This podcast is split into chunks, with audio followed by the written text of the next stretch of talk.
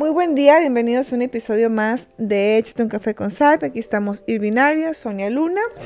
Y el día de hoy estamos con el episodio 61. Es un episodio creo que particular y sensible para mí porque hablamos sobre embarazo en mamás primerizas. Y yo soy una. ¡Uh! Va a quedar este episodio para tu recuerdo. Para mi recuerdo. Como hablabas. Sí.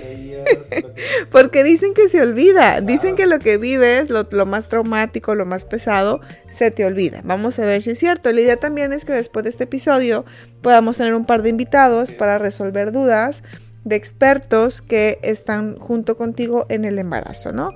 Pero bueno, vamos a empezar. Embarazo en mamás primerizas. Mitos. Híjole, mitos sobre esto. Eh, muchísimos. Porque llega un punto donde tú desconoces del tema, porque, bueno, en mi caso no me preparé como, ay, tengo cinco años planeando esto, ya me chuté estos diez libros. No, es, me, me pasó, me tocó, súper feliz, súper emocionante y empecé a escuchar. Y yo también soy muy curiosa y hacía preguntas, ¿no? Entonces cada persona me daba un punto de vista diferente. Decía, llegó un punto donde quién tiene la razón. Claro. Sí, ahorita bromeando y todo decíamos, y ya no vas a volver a dormir como antes. Y entonces este ya, y sabes, o sea, incluso aunque no, no estés como en, platicando o buscando, salen estas ideas de qué va a pasar. O te dicen, a lo mejor tú no estás embarazada, ah, no, esto te va a pasar. Te vas a hinchar, uh -huh. no vas a poder dormir. Ahorita te preguntaba, ¿ya puedes dormir bien? Porque yo, hasta donde sé, no pueden dormir bien. Y me dices, bueno, sí, apenas. Entonces, sí hay cosas que uno uh -huh. como, como Sí, o cómo se roman, romantiza el embarazo y llega un punto donde, a ver, no es así. Incluso te pueden contar versiones que sí son verdad, que no te están mintiendo, pero a ti no te va a pasar. O sea, cada historia es individual, cada es independiente, cada cuerpo es diferente. Entonces, yo, Sonia, al inicio, pues tenía antojos como raros, me daba un poco de sueño y ya está. Pero llega un punto donde empiezo a sentir demasiado malestar, náuseas 24/7, vómitos, agruras. Fue, fue espantoso, fue, fue muy espantoso y gente me decía, tranquila, en un mes y medio se te va a quitar. Otros, si no? Otros me decían, para el quinto mes se te quita. Otros me decían, es que todo el embarazo, quizás no se te quite. Y yo no, pues gracias por los ánimos, ¿no? Entonces buscando remedios. Que la pastilla tal, que la otra pastilla, que cambia vitaminas, que la comida y que todo, ¿no? Entonces, esta parte de romantizar creo que es importante no hacerlo, no romanticen las cosas. Claro que algo que me inspiraba mucho o que la ginecóloga en su momento me dijo y como que me quedé con eso, ¿no? Me dijo, mira Sonia, de una u otra manera, el que sigas teniendo estos malestares significa que sigues embarazada y que tu bebé está bien, porque otra cosa que te pasa es el miedo que te meten. No puedes decirle a nadie, tienes que cuidar la noticia hasta que no brinques la curva de que todo está bien, que es el tercer mes, 12 semanas. Imagínate, o sea, ya estoy, estoy feliz porque estoy embarazada y me dicen, bueno, a ver si pasas la primer curva. ¿Es en serio? O sea, tengo miedo. Claro. Y, y, entonces me cuido y cualquier cosa que llegue a pasar, entonces es mi culpa. No, es que mira los tacones que traía. Claro. No, es que mira lo que estaba comiendo. No, es que mira, andaba ya, no sé qué, el ejercicio nunca lo dejó. Y empiezan los mitos cuando hay una pérdida, ¿no? Que eso es a lo mejor otro también importante para otro podcast. ¿A qué horas te duermes? Pero creo que esta parte de meterte tanto miedo, porque ya no es, ya quedé embarazada. ¿Qué sigue? El miedo de que lo puedes perder. Y luego que sigue, los síntomas y los malestares. Y luego que sigue, que a lo mejor te dan un diagnóstico antes de que nazca y ya estás estresada y con miedo y aún no nace, porque también me tocó, que después lo platicaré. Entonces dices, ¿en qué momento voy a estar tranquila? ¿Cuándo voy a disfrutar esto? Que ya lo estoy haciendo, pero me tardé porque soy controladora, porque soy obsesiva, porque a mi bebé lo han visto varios especialistas. Y, y bueno, es como, yo así soy. Y no se diga luego si te toca un embarazo eh, con poco apoyo. Aparte. O sea, más allá de que si estás casado, soltero, divorciado, que vivas solo, que vivas sola, que estés en un país donde no conoces a nadie, que estés en un lugar donde no conoces el idioma, donde no tienes los medios para moverte, para cuidarte, un servicio de salud que a lo mejor no es el mejor donde vivas. O sea, hay muchos factores alrededor que no sientes una red de apoyo y se Aparte. vuelve más complicado. Cuando dijiste, imagínate, te lo juro que se me vino a la mente, imagínate que tengas un embarazo de alto riesgo. Qué difícil. Hay personas, hay mujeres que están acostadas los nueve meses o que están en reposo dos meses completos, que hay sangrado, que hay nervios y cuando eres mamá primeriza y te toca un ginecólogo que no te explica cómo debe de ser o no te tranquiliza o familiares que te asustan más, no, pues es que eso significa no sé qué, entonces, oye, te, nos, te vas, estrés, Te vas, ansiedad, te vas, te vas. es horrible. Incluso vienen estas, eh, a mi experiencia que me toca en lo clínico, vienen estas ideas de entonces la culpa que me dices es de una, ¿no? O sea, mi cuerpo no es el adecuado, no soy una buena madre, no soy una buena mujer, no sirvo para esto, o sea, viene todo este ataque hacia el propio cuerpo de ¿qué pasa que no puedo hacer esto bien? Es mucha culpa. Es mucha culpa y es bien difícil Sí. lidiar con eso. Ahora también otra cosa que me tocó fue el sexo.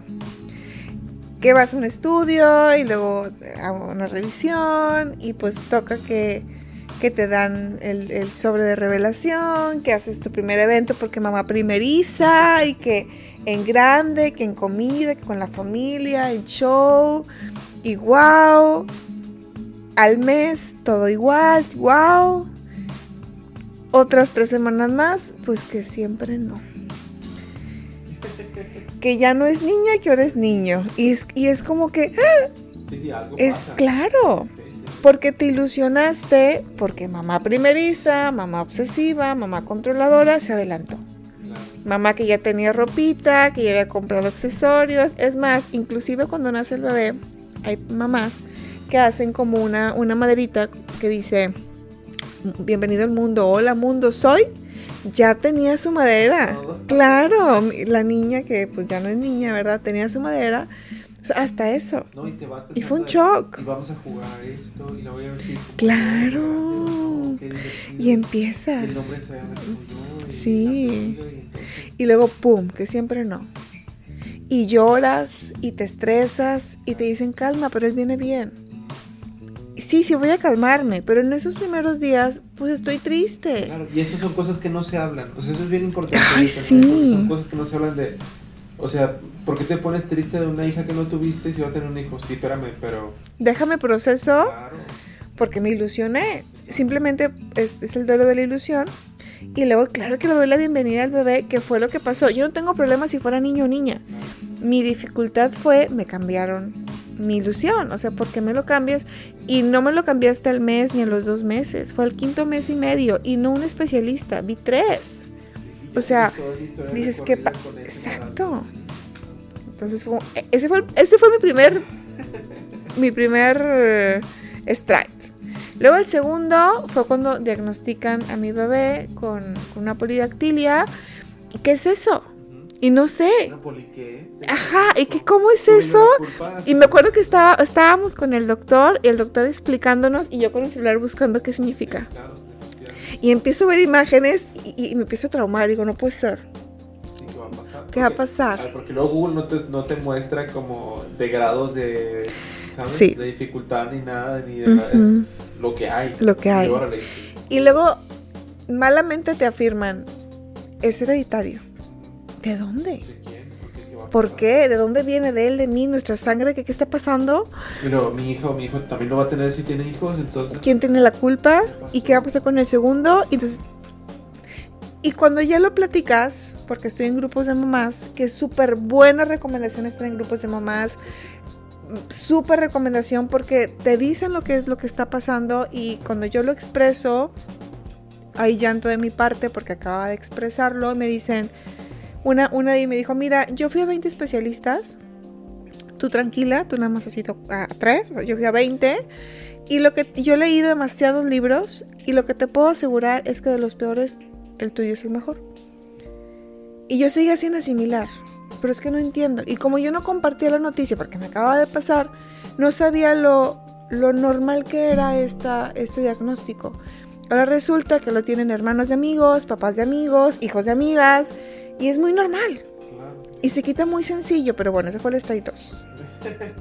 strike 3. Pasan, pasan las semanas, pasan los meses, todo muy bien. Llegamos a otro estudio y te dicen, ¿sabes qué? Puede que tenga un síndrome. What ¿Qué? Que eso sí me gustaría explicarlo en otro podcast. Y pasar por una situación de haz un estudio, esperar los resultados, no puedes contarle a nadie, ¿por qué? Y, no, y no contarle a nadie porque van a decir, sino no quieres preguntas, porque no sabes ni cómo estás procesando la información. Y algo que dijiste es muy importante, si no tuvieras redes de apoyo, te desboronas porque te desboronas.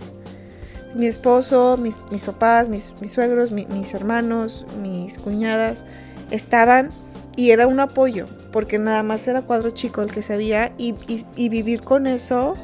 Y que, ¿cómo tu bebé? Y tú, bien. Bien, claro. Ajá. Ay, no, es bien complicado. Entonces, ahorita que ya se pasó todo eso, que hace dos minutos ya todo avanzó, ya lo puedes platicar y, y, le puedes decir a otra mamá, va a pasarte. Te van a asustar, te van a decir lo peor que te va a pasar, te van a decir las cosas maravillosas que también te van a pasar. Y, y al final es, va a valer la pena cuando ya tengas a tu bebé. No dudo que sea así. Ahorita lo que hago es, bueno, siento sus pataditas, siento sus movimientos y digo, tengo, mi cuerpo está dando vida a algo, está creando vida y es, es, es maravilloso. Entonces no dudo que sea lo mejor del mundo cuando nazca el bebé. A lo que voy, la reflexión es, como mamá primeriza, o no primeriza, mamá que pasa por esto primera, por primera vez, es el cambio de sexo fue muy difícil. Pero luego no fue nada a comparación de la polidactilia. Y luego la polidactilia no fue nada a comparación del síndrome. Discúlpame, productor. Me emocioné. Y luego dices, y así, así te vas a ir. Sí, luego va a ser. hombre, esto no era nada las desveladas que me estoy sí, todos los días. Y ahí viene, sí. Y prepárate, ¿qué compras, qué no compras y todo, ¿no? Entonces, Creo que ya hablé mucho más yo en, este podcast, me emocioné, pero son muchas cosas que te dicen. Sí está padre ver la parte positiva de sentirlo, ver tu cuerpo está creciendo, cómo, cambia. Eh, pero por otro lado, también se vale decir, pues me hay cosas que no están padres, que, sí le vas a, va a estar difícil que las sobrelleves. Pero eso es así tu cuerpo está reaccionando y tienes que aceptarlo. Punto. O sea, yo me acuerdo que tenía pacientes y para las 3, 4 de la tarde ya mi cuerpo me decía, ya no puedes y tenía que cancelar. Cancelaba los pacientes a partir de las 5. Me tocó cancelar como dos meses seguidos muchos pacientes, una disculpa. Ahora saben por qué fue. Mi cuerpo ya no daba, ya no podía. O sea, o, me sentía así, mira, no estaba ni poniendo la atención al paciente. Entonces, así me tocó a mí. No quiere decir que mi siguiente embarazo, si es que me vuelvo a embarazar, sea igual, o que el tuyo sea igual y demás. Es, es lo que a mí me tocó. Y en ese sentido, creo que la, la, experiencia o algo que me gustaría sacar de esto es que, una, todos los embarazos son diferentes. Porque es correcto. Todos son diferentes. Y otra es que lo que dices ahorita, romantizar el embarazo, el tener hijos, es muy bonito, pero también está bien gacho y está bien difícil, ¿no? Porque suponiendo que todos, todo esté en orden, todo esté perfecto, ¿no? Pero ahora sí tienes que lidiar con eh, cambios de tu cuerpo, cambios de alimentación, quizás hasta caída de pelo, dificultad para este, cuestiones fisiológicas, el dormir bien, la compañía, la interacción con tu pareja a lo mejor ya no es tan romántica por el cambio del cuerpo. No sé, hay muchas cosas más, ¿no? Sí. Entonces, a ver, es, es importante tratar de ver como todo el panorama de lo que implica un embarazo y tener un hijo o una hija, que no se diga gemelos, triates, ¿no? Todo esto. Y, esta parte de decir, todo es parte de este embarazo. No hacernos víctimas. Esa es tu realidad. Fíjate que algo bien curioso que me decían, oye, hormonalmente no te has peleado con tu esposo. O no lo quieres como que se aleje de ti. Super... Y yo dije, ¿en qué, ¿en qué semana me va a pasar eso? De una u otra manera como lo venía esperando, ¿no? Yo casi llego al noveno mes y no me ha pasado. Digo, a lo mejor no me pasó. Claro. Pero así es como, a ver, y me dijeron que esto me iba a pasar, ¿y en qué mes me va a pasar? Y ya entendí que si me pasa, qué padre. Ah, me lo comentaron. Y si no, pues, pues qué padre. Pues no me pasó. A lo mejor te pasó y... O a lo mejor me pasó y no me di cuenta, es correcto. Entonces, lo que sí sé en mi experiencia es que el séptimo mes para mí fue maravilloso porque ya no hubo síntomas, no hubo dificultad para mi, ni mi espalda, ni para dormir. Y, y otra cosa, mi pancita no crecía como una mamá. Que yo veo muchas mamis que sus panzas crecen bastante. Y yo, ¿cuándo me va a crecer la panza? ¿Y cuándo me va a crecer la panza? ¿Y cuándo me va a crecer la panza? Sí, y, me, y la- y normalmente me dicen, es que tu panza no es de ocho meses, tu panza no es de cinco meses, ¿estás embarazada? No, es que no se te nota. Y yo, ay, no hice para sesión de fotos porque no tenía una panza. Ahorita ya, ya, ya brotó y me dicen, es que esta panza no es de casi nueve meses. Pues no, pero pues es mi- Pues así me tocó. A lo mejor va a seguir creciendo. Pero volvemos, es lo que tengo y si con esto me quiero tomar fotos, con esto va a estar perfecto para mí. Sí, y, y a ver, tan así es que luego seguramente nosotros todos hemos visto casos de no se dio cuenta que estaba embarazada hasta el sexto mes, séptimo Ujú. mes. Es como, ¿cómo te das cuenta? Así es el cuerpo, es bien diferente. El cuerpo es, es correcto. Exacto, y creo que es importante esta parte de ser mamá primeriza porque todo es nuevo, ¿no? Incluso cuando eh, mi mamá me cuenta que en un segundo embarazo, igual sigue siendo nuevo porque no se vive igual, a lo mejor ya lo... O sea, entre que no se vive igual que ya sabes qué va a pasar, las cosas nuevas que no te pasaron en el pasado, ¿no? Entonces, entonces sí es, sí es algo que es importante, yo creo, digo, seguramente lo vives mejor, pero esta parte de aceptar todo, ¿no? Lo- lo- Todo. desde lo que duele hasta lo que disfrutas. No, porque lo que duele es también esto, y no implica que sea culpa tuya, que pase algo, no implica que, ¿sabes?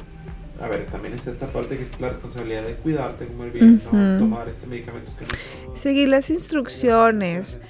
Fíjate que una amiga me comentaba, yo creo que algo importante en el transcurso de ser de mamá, porque ya eres mamá desde que estás embarazada, desde mi punto de vista, es tener un buen camino.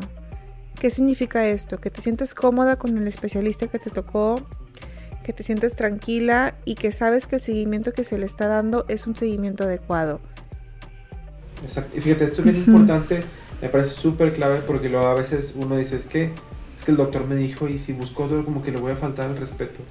No, no, no, no se No. trata del doctor ni de la doctora, se trata de ti. No es que toda mi familia ha ido con él, entonces ya le tenemos como un cariño. Yo confío, aunque no estoy a gusto, pero confío. Si no estás a gusto, busca a alguien con quien sí estés, sí estés a gusto. Psicólogo, psiquiatra, psiqui- eh, Es correcto. todo, lo que sea. Tu paz mental en este proceso es lo más importante. Tienes que ir 2, 3, 20. O sea, Ujú. vas con 20. Te va a costar. Sí, pero de eso estar angustiado todo el Sí. día. angustiado. Bueno, entonces sí, Sí, sí, me parece muy importante esto que puedas tener un especialista que, que confíes plenamente. No, y si no confías, buscas otro. Y fíjate que me dijeron, es que porque vas a seguir con, con, tu, con tu doctora si se equivocó del sexo. Y yo, a ver, es un ser humano también. Claro. O sea, errores podemos cometer, pero ella me sigue dando mucha paz. Entonces yo no voy a cambiar de ginecólogo porque se equivocó de sexo. Sí, sí, me, sí, incluso ella me decía, ay, pues como que no quería, da- como que no quería, como que espérate tantito, pero fue buena onda. Ahí el otro especialista, no, esto es bien seguro, esto es esto, bien seguro, eh, con él sí ya no quise regresar. Pero con mi ginecólogo de cabecera, la verdad que...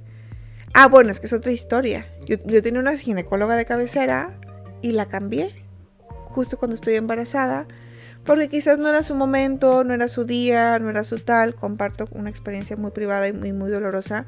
Y cuando llego, digo, creo que estoy embarazada. Me pregunta, ¿cuántas pruebas te has hecho? Y yo en obsesiva, ¿verdad? Cuatro de orina y dos de sangre. ¿ok?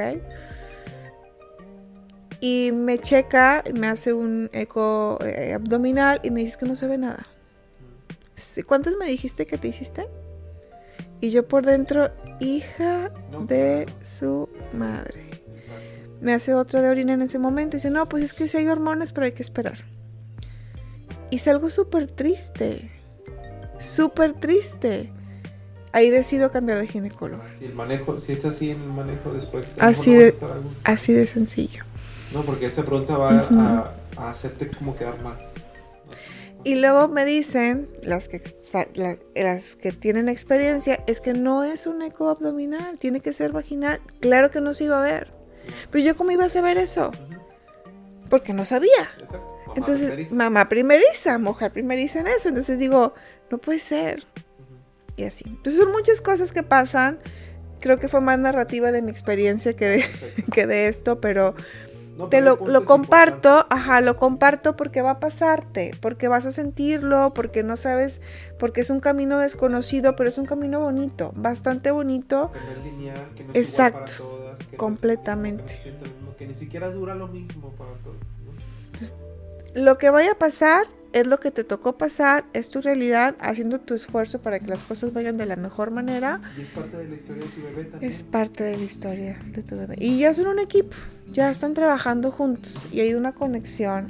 Háblales, esta parte de que te escuchan, de que conocen y detectan voces, es verdad. Es muy curioso, porque ahora yo que doy terapia, con un par de pacientes en particular, el bebé no sé qué pasa, pero como que escucha esa voz, son pacientes que vienen pues de una vez a la semana y empieza a moverse. O sea, o está, o es bien licho como su madre, o ya reconoce ese tipo de, de, tono de voz o la voz. Pero bueno, entonces aquí lo padre es que queremos ampliar un poquito más de temas, traer expertos para hablar del tema, porque es un tema desconocido para mucha gente, como incluso para mí lo fue, y creo que sería muy padre que esté documentado o que esté grabado para que sea, em, tengas un poco más de, información. Y aparte para mí, este sí va a ser, para mí, para mi, para mi niño, que se llama Itan, porque ya se llama, ya está, Itan Israel, entonces pues ya, ya lo esperamos próximamente. Y bueno, ya lo esperamos muy próximamente, pues ya en unas cuatro semanas estará llegando, ¿no? Y para cerrar, yo nunca, nunca. pues, Irving, no, yo, yo sí, he sido una mamá muy controladora, una mamá que se ha preocupado mucho por las cosas, que está en la incertidumbre, que ahorita ya se relajó. Ya. Pero tardé en hacer conexión con relajarme y soltar el tema. Tardé. Pero ya lo estamos haciendo y lo estoy, estoy disfrutando mucho mi embarazo y pues mi matrimonio. Entonces, recuerden que estamos en nuestras redes sociales. Me pueden encontrar a mí como Six Sonia Luna en YouTube, em, Instagram, TikTok. Irving. Como Arias.psicología, igual TikTok, Facebook, Instagram y ya. Este podcast lo pueden encontrar en YouTube y en Spotify como Centro Psicológico SAIP. La intención es que podamos, pueda invitar yo a una dula, que es una persona que te acompaña durante el embarazo, durante el parto, perdón. Y si tienes dudas acerca de esto o tienes alguna pregunta que hacer antes de que la expositora venga, házmela saber, escríbenos aquí en la plataforma o en redes sociales de alguno de nosotros dos, porque van a ser temas muy interesantes. Y pues bueno, pueden encontrarnos en nuestras redes sociales en Facebook como Centro Psicológico SAIP y en Instagram también. ¿Sale? Y pues en Spotify. Sí, se lo acabo de decir. Sí, tú buscas Hype, sé que es complicado la escritura, aquí Irving siempre lo, aquí lo tiene. Exacto, ahí vamos a estar. Y pues bueno, hasta la próxima. Hasta luego. Bye bye.